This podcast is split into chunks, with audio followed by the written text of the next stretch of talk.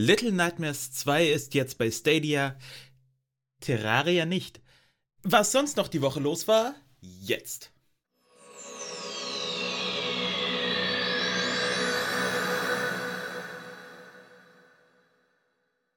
Hallo liebe Leute, herzlich willkommen zu Folge 3 von Stadia Stuff. Ich bin Philipp und wenn euch gefällt, was ihr hier so seht und hört, wenn ihr Podcast abonniert habt, dann abonniert gerne den Kanal, auch den Podcast in allen Podcatchern eurer Wahl und ähm, drückt bei YouTube auch gerne die Glocke, damit ihr nichts mehr verpasst. Das ist ganz gut für den Algorithmus und äh, gerade bei Kanälen wie meinen mit so einer relativ kleinen Reichweite ist auch noch wichtig, wenn euch gefällt, was ich mache, dann sagt es auch gerne weiter, ähm, damit andere darauf aufmerksam werden. Bei so einer geringen Reichweite hat man es noch schwer, äh, wahllos erstmal Leuten vorgeschlagen zu werden. Da könnt ihr mir also helfen. Und ja, auch heute haben wir wieder mal ein kleines Aufregerthema zu besprechen. Ähm, aber zuerst gibt es heute mal wieder mein Spiel der Woche. Und zwar habe ich jetzt diese Woche zwar ein bisschen Octopath Traveler weitergespielt. Und das ist immer noch ein gutes Spiel, was mich noch lange beschäftigen wird. Aber heute soll es darum nicht gehen, sondern. Verzeihung. Ich bin gerade am Testen von Magenta Gaming für ein Review-Video, was jetzt demnächst mal kommen soll. Und da gibt es dann meine Meinung zu dem Service von der Telekom äh, als Extra-Video. Ähm, heute soll es aber um das vermutlich beste Spiel gehen, was dort im Abo enthalten ist, und zwar Control. Das ist 2019 schon erschienen und das war damals ein heißer Anwärter auf das Game of the Year und musste sich damals dann Sekiro geschlagen geben, was auch ein absolut fantastisches Spiel ist. Und Control war ja schon relativ lange weit oben auf meinem Zettel und spätestens seitdem ich dann meinen Shadow-PC jetzt habe, habe ich eigentlich auch nur darauf gewartet, mal Zeit für das Spiel zu haben, um es mir zu kaufen. Und da konnte ich jetzt das Schöne mit dem Nützlichen verbinden und habe das Spiel über Magenta Gaming gespielt. Noch nicht ganz durch, aber ich kann schon mal sagen, ja, das Spiel ist wirklich der absolute Hammer, finde ich. Ähm, und ärgere mich fast ein bisschen, dass ich so lange gewartet habe, bis ich es gespielt habe, bis ich es spiele. Aber ähm, ja, das Spiel ist von Remedy, also den Machern der Max Payne-Reihe. Alan Wake haben sie, glaube ich, auch gemacht und Quantum Break. Und da muss ich gestehen, ich habe nicht eins dieser Spiele gespielt. Ich habe immer relativ viel Gutes darüber gehört, gerade über die Max Payne-Spiele. Aber ich habe, soweit ich mich erinnern kann, noch nicht ein einziges Remedy-Spiel gespielt. Und Control ist das erste und man spielt im Gebäude des Federal Bureau of Control. Das ist ein ans FBI angelehnter Geheimdienst, der sich mit paranormalen Phänomenen auseinandersetzt. Hat mich so ein bisschen von der Grundidee an äh, Fringe erinnert. Ähm, wer die Serie noch kennt, war so ein ganz okayer Mystery-Serie irgendwie 2010er rum? Keine Ahnung. Egal. Ähm, und entsprechend wack ist allerdings dann halt auch die Story, ähm, weil halt eine ganze Menge paranormaler, Sch paranormaler Schissel abgeht.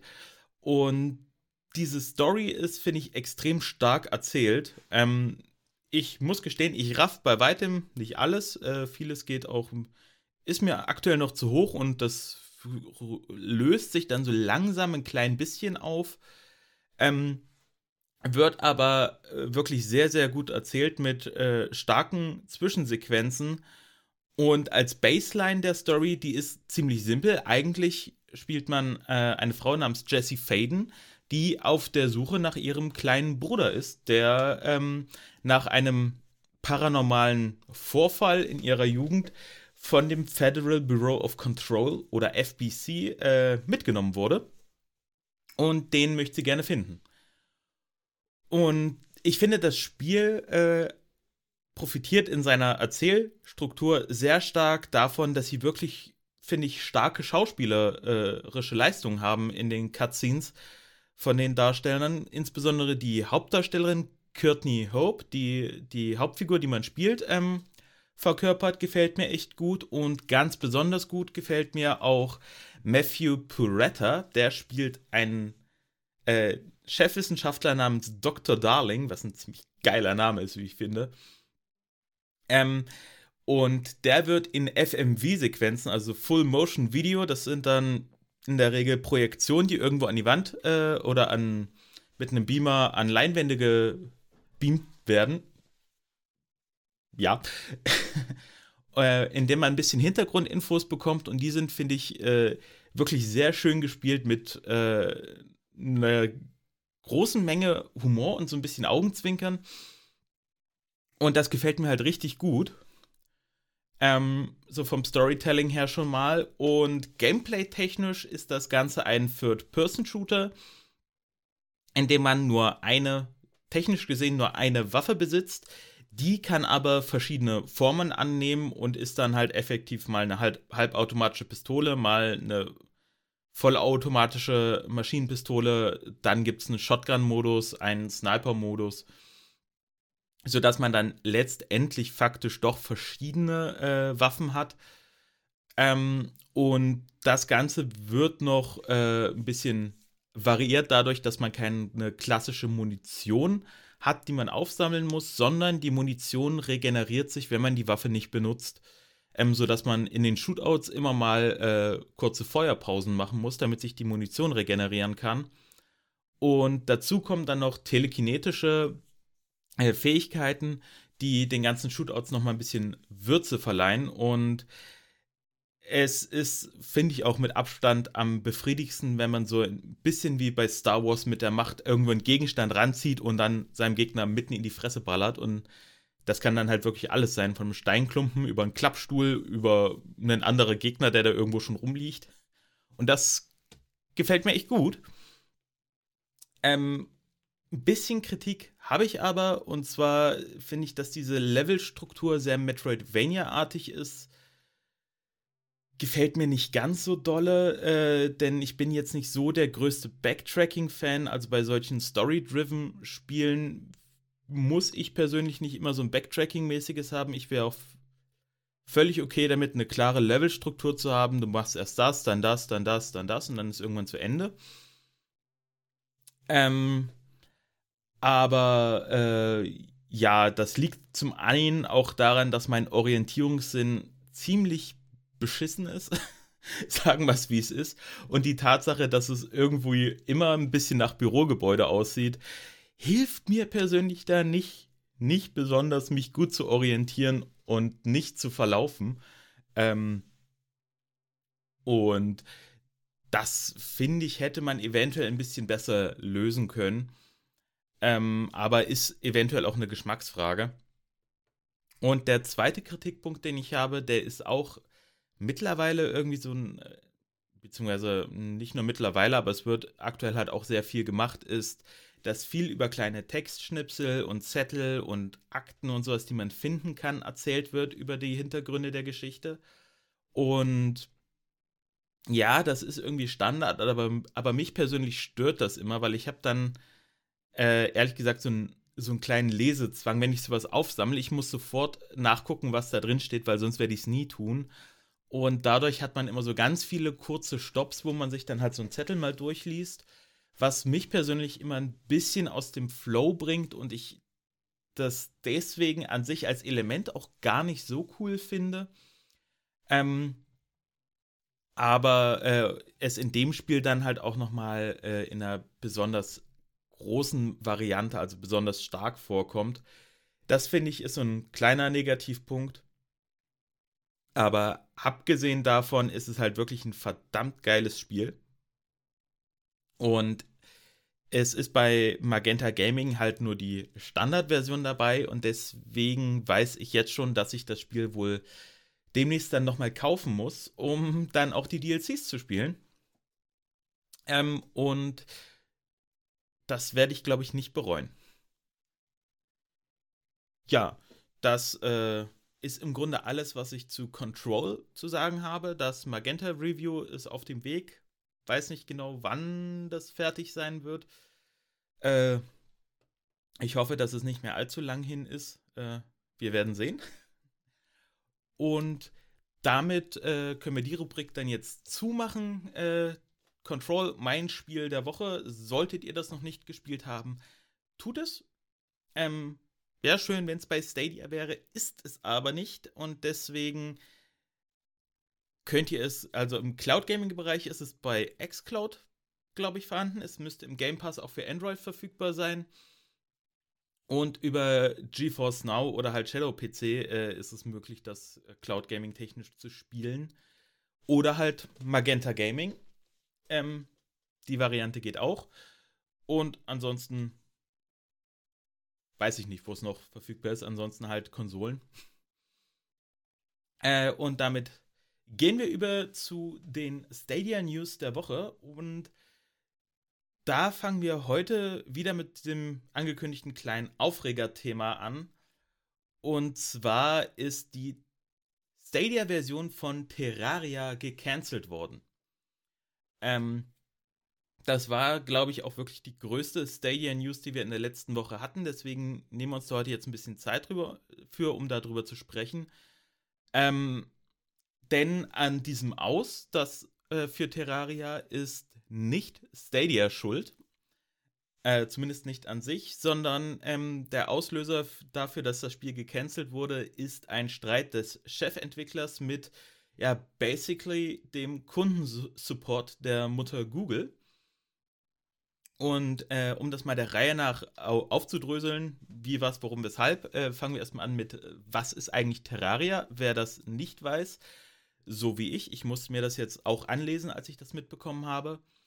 Das ist ein 2D-Sandbox-Game, das schon 2011 erschienen ist, erstmals und ähm, mir halt offen gestanden gar nichts gesagt hat. Aber mittlerweile ist das Spiel für so ziemlich alle Plattformen, also für alle Konsolen, für PC, auch für Android und iOS erschienen und ist, ähm, ja, also gerade für ein Spiel, das ich nie gehört habe, lächerlich erfolgreich äh, und wird auch bis heute geupdatet und gepflegt und hat sich insgesamt mehr als 30 Millionen Mal verkauft. Also ähm, es ist gerade dafür, dass es eigentlich als Indie-Titel, ich glaube, es sind 12 oder 13 Leute, die diese Firma betreiben und dort arbeiten, wirklich ein verdammt großes Spiel geworden.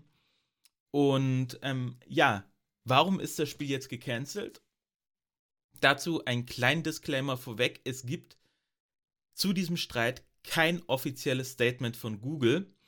Ähm, das folgende basiert jetzt also auf den Äußerungen, die der Chefentwickler Andrew Spinks und der Terraria Twitter-Account äh, öffentlich gemacht haben. Und was man dann halt öffentlich in der, äh, der Twitter-Timeline von Terraria mit äh, dem YouTube, äh, YouTube-Support ähm, Channel von Twitter äh, nachlesen konnte. Ähm, deswegen ist leichte Vorsicht angebracht, ob die Sachen auch exakt so stimmen, wie sie da berichtet sind. Denn man hat halt leider nur diese eine Perspektive, nämlich die von Terraria selbst. Denn Google hat sich, wie gesagt, nicht geäußert, was ich sehr schade finde. Denn es hat halt doch relativ große Kreise äh, gezogen. Auch was Pressemeldungen über Stadia und Terraria angeht. Ähm, ja, also Hintergrund ist, dass sich der Chefentwickler Andrew Spinks bei Twitter darüber beschwert hat, dass seine private Gmail-Adresse, die aus Anfangstagen der Firma auch zum Beispiel für den Terraria YouTube-Kanal verwendet wird, ähm, gesperrt wurde.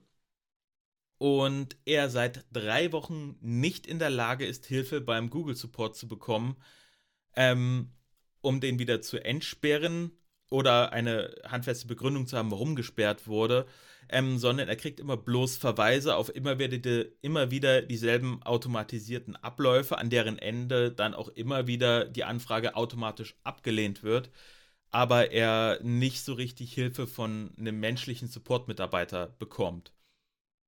Ähm, er führt dann außerdem noch an, dass durch den Verlust des Zugriffs auf seine Gmail-Adresse seine, sein E-Mail-Konto von 15 Jahren äh, verloren gegangen ist. App- und In-App-Käufe in Höhe von mehreren tausend Dollar äh, verschwunden sind und sämtliche Google Drive-Daten, äh, die er dort gespeichert hat, verloren wurden.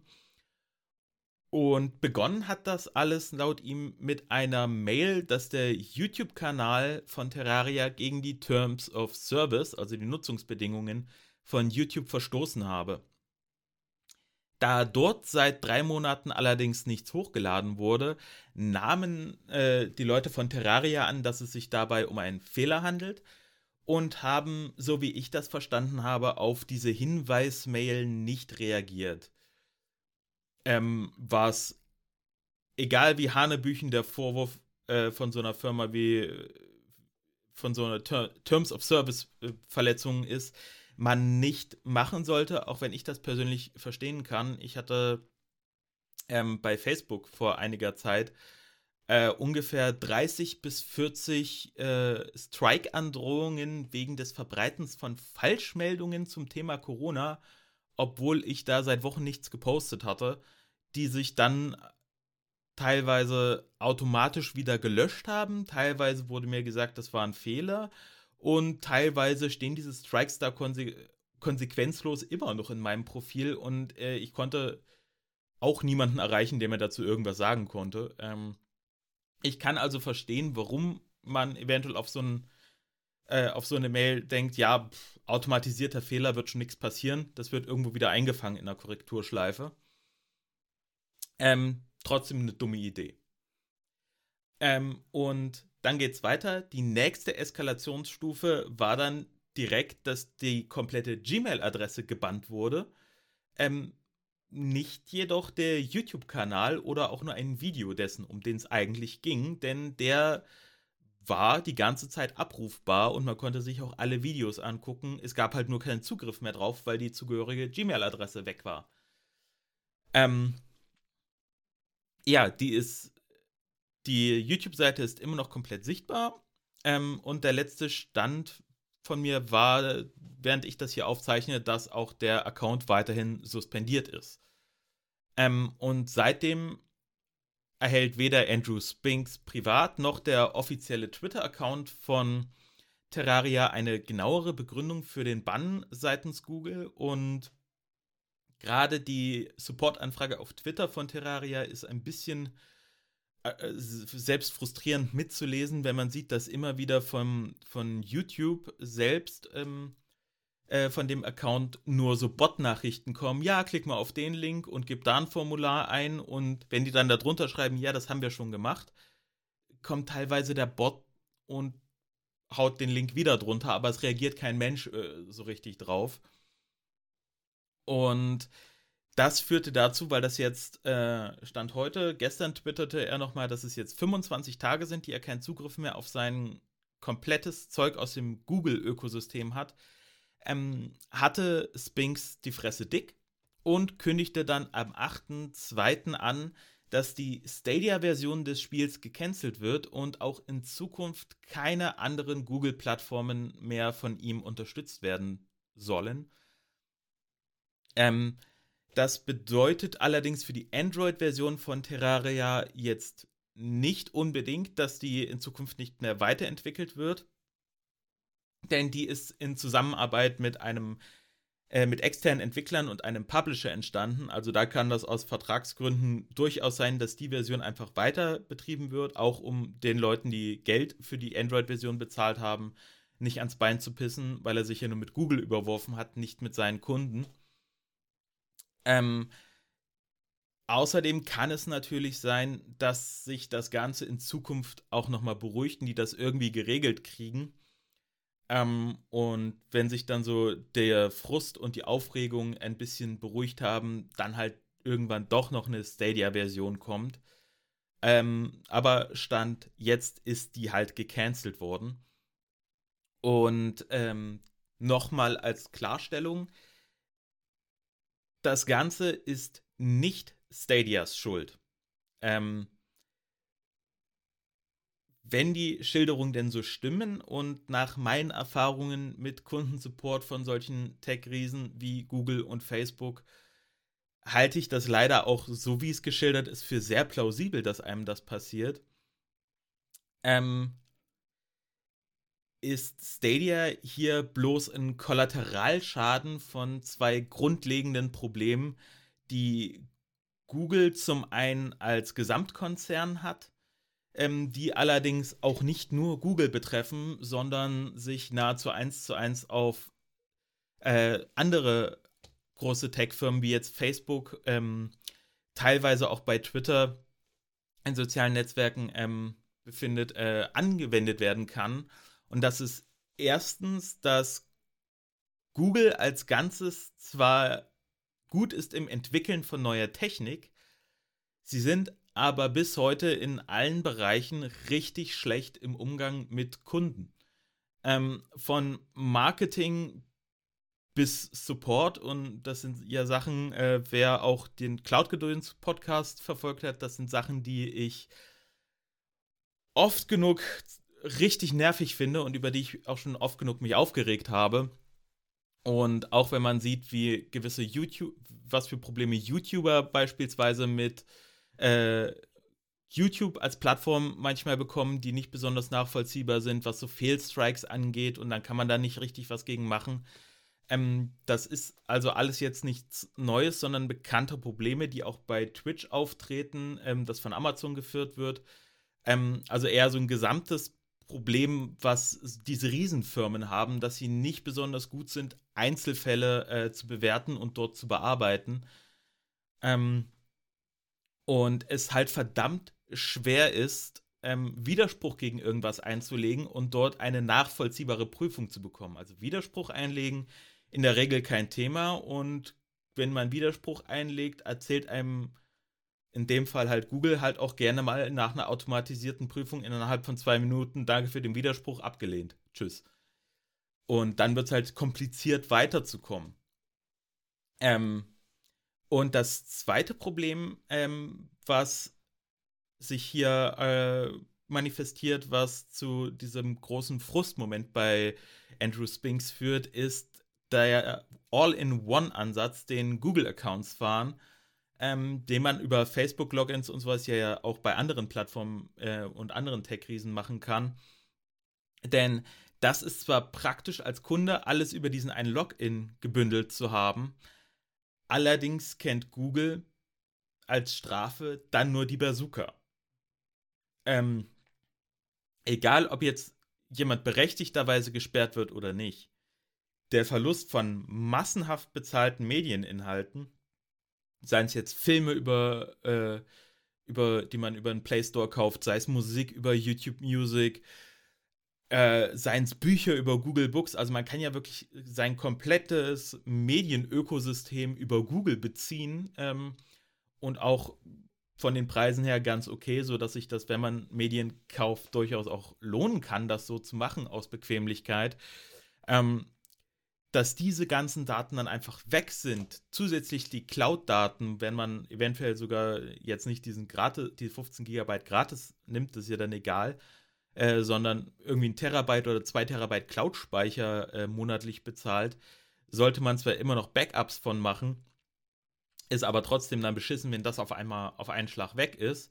Und das Ganze ist halt lächerlich drakonisch und überzogen, dass es effektiv nur diese Bandstrafe sinnvoll von Google gibt. Und da braucht es dringend ein Gesamtsystem in Google, wie man äh, als Strafe einzelne Dienste striken oder blockieren kann, ohne dann jetzt direkt alles platt zu walzen, weil ein angenommener Verstoß gegen Nutzungsbedingungen von YouTube rechtfertigt einfach nicht, dass jemand seine gesamte Medienbibliothek verliert.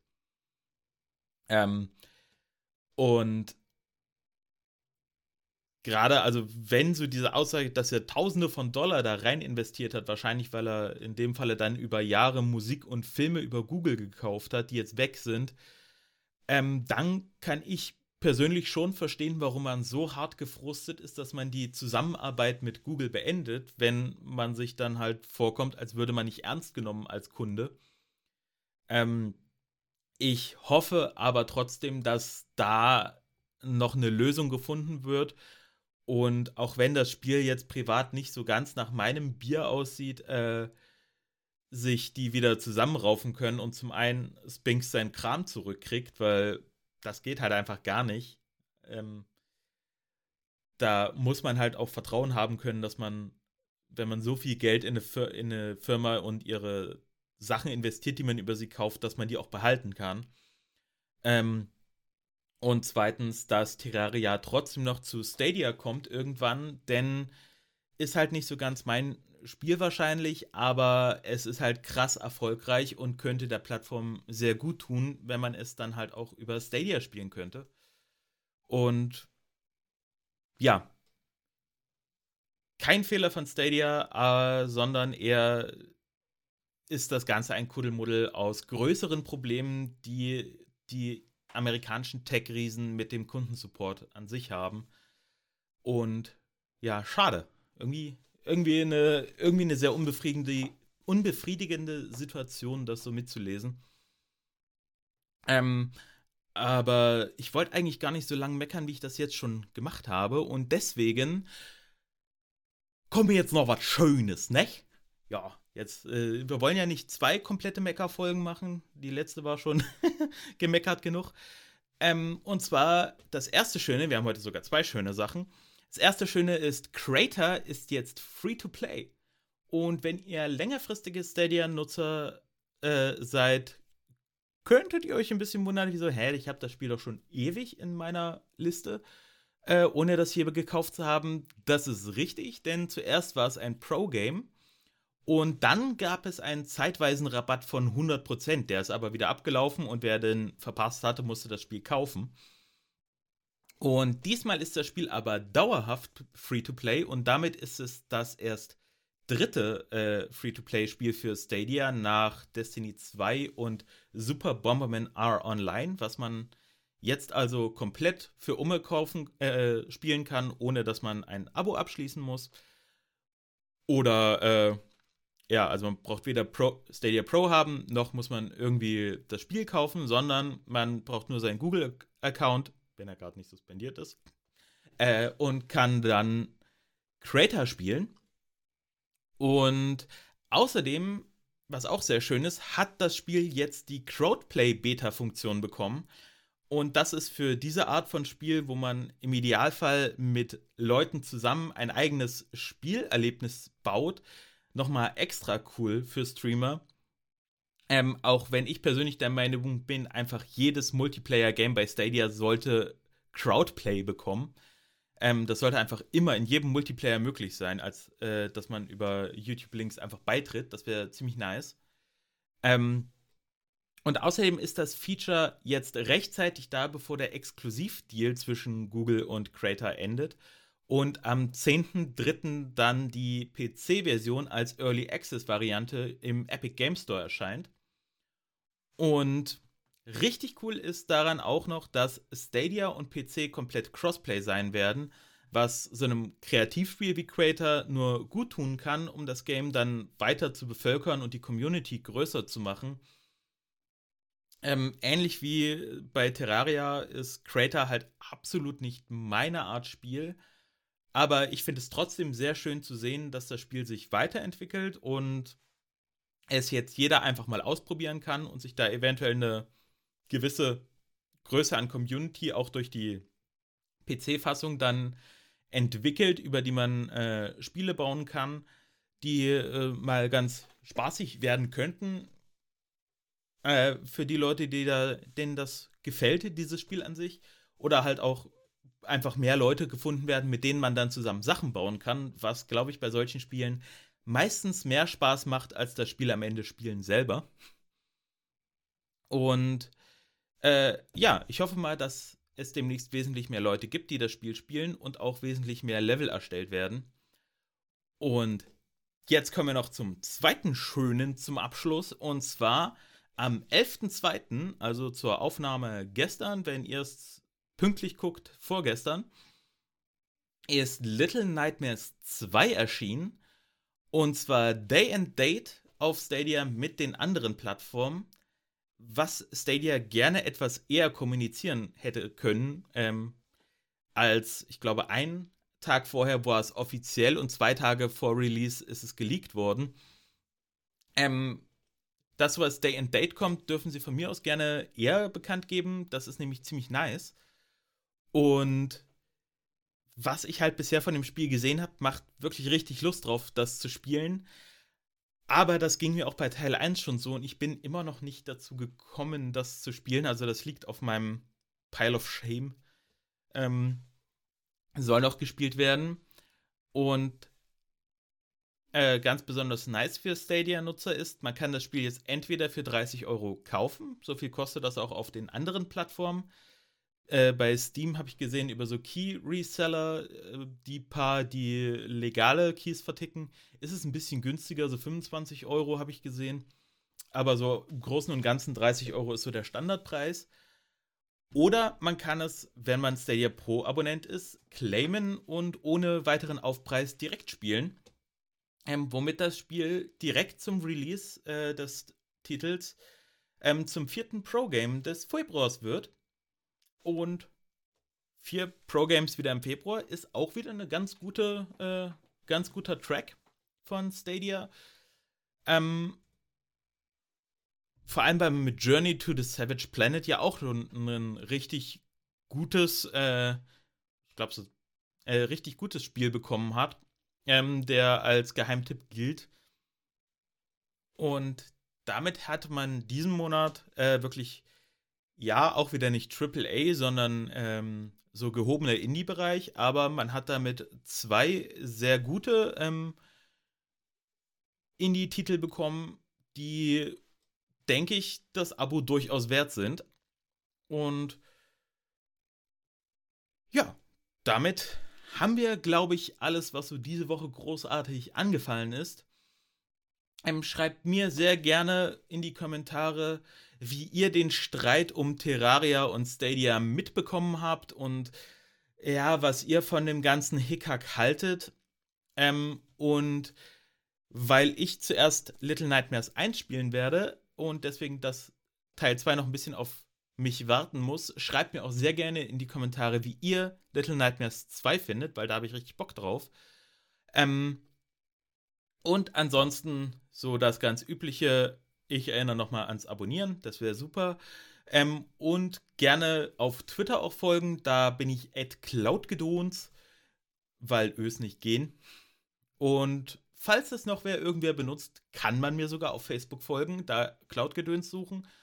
Und ja, ansonsten viel Spaß beim Zocken. Äh, und ich sage damit dann Tschüss, macht's gut und bis nächste Woche.